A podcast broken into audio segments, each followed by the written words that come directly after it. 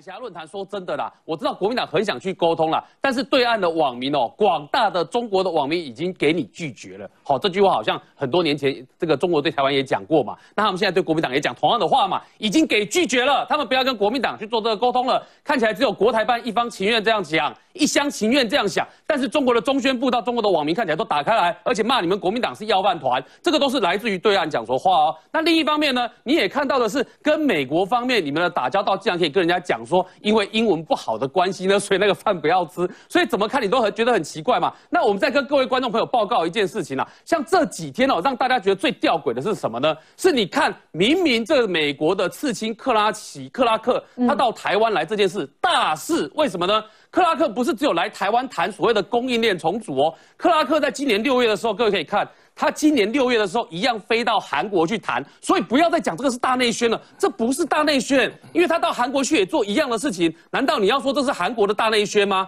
不是吧？是你会发现美国就真的要打造一个所谓的非中共、非红色的供应链出来嘛？而且克拉克讲得很清楚，他们认为说这个只要他接触过的国家跟中国政府打交道，都只有得到三个字，叫做不信任。所以一个不信任的供应链，我怎么跟你长期做生意？一出到事情，你就可以拿供应链威胁我，然后一有冲突，你就说不给我口罩，不给我药物。面对这种国家，你怎么跟他打交道？所以人家要建立一个非红色的供应链，是不是大事？大事嘛。结果你看看这两天发生什么有趣的事情？这两天发生有趣的事情是，他到台湾来，然后在台湾要做重要的经济对话，要找台湾的工商领袖。一找找上谁呢？找到工商协进会的理事长林柏峰。这个我们就可以讲，他跟国民党关系够好了吧？去年帮韩国瑜造出来、站出来主工商后援会的林柏峰是带头冲，哎，他还告诉你说，林柏峰跟连家是三代交情，这样子又亲中又挺国民党又挺韩国瑜这样的一个人物，然后结果呢，他前后两个态度让大家吓一跳，嗯，什么态度让大家吓一跳？第一个时间他告诉你说，我有拿到邀请函呐，但是拿到邀请函之后呢，来台湾的官员越大，我们越担心台湾没有筹码啊。你有想过这种事情吗？以前我们都希望来台湾的官员越大越好，成绩越高越好，这表示对你外交有重视啊。他既然担心的是来台湾的官员越大，我们担心我们的本钱越少啊，这个逻辑够奇怪了吧？这是第一个。第二个，林柏峰第二时间讲了什么话？林柏峰这样一个我们讲的又亲中又亲国民党又亲韩国瑜的人，他第二时间告诉你讲的话叫做“我知所进退，我不去了”。为什么呢？因为在他第一时间讲完。这个我们怕台湾本钱越来越少的时候呢，A I T 有跟他沟通过，你是不是哪里误会了？我们要重组供应链，是要告诉你以后生意怎么做，哪边有商机，列，当按照碳级嘛。结果要被玻璃碳级的代替，你的意思是说，变成是我们在欺负你？那这样子不是很奇怪吗？A I T 的说明到林柏峰的解释在讲出来的时候，林柏峰的意思叫做我们知所进退，所以我不去了。这个我不去哦，贵啊！我们有两种解释。第一个解释是说什么呢？他知道这个论坛基本上就是要打造一个不要中国的供应链，所以他知道在里面呢一波汤谈啊，所以呢他不去了嘛。啊，第二个是什么呢？他知道在那个场合，人家可能对于他也不见得这么的欢迎，所以他干脆就不去了。所以你看他的用词非常的有趣哦，就四个字叫知所进退。结果我们去看一下，你去看看，哎哎，后来看看还真的耶。你知道台播一年的营收哦？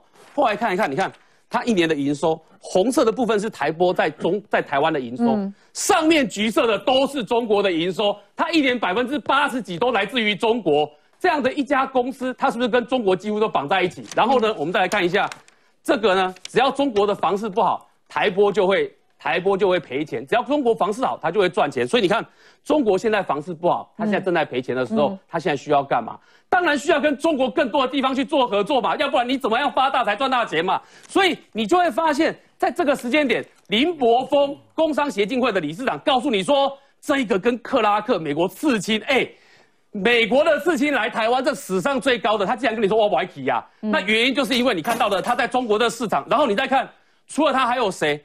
这里面你看，像这个我们台湾的另外一个企业大佬赖正义，嗯，重压在南京、青岛的房市。然后今天最新的是，连台塑的王文渊，他也说他不去了。为什么呢？因为他才花了八百六十三亿砸在中国投资。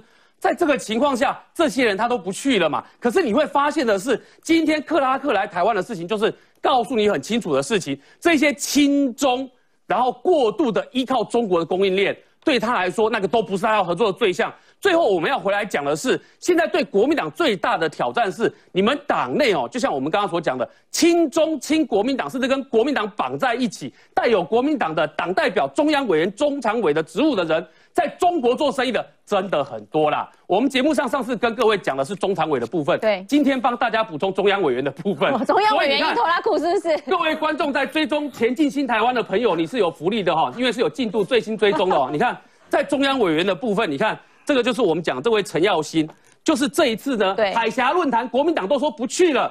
前大陆工作会的副主任委员呢，一样带头向前冲，戴着口罩的一样向前冲。然后你再看这个，我们讲国民党的中央委员廖万龙，乌钢大王，哎，当初讲什么话？说蔡英文不谈九二共识行不通啊，台湾会变得经济越来越萧条啦。那我问你。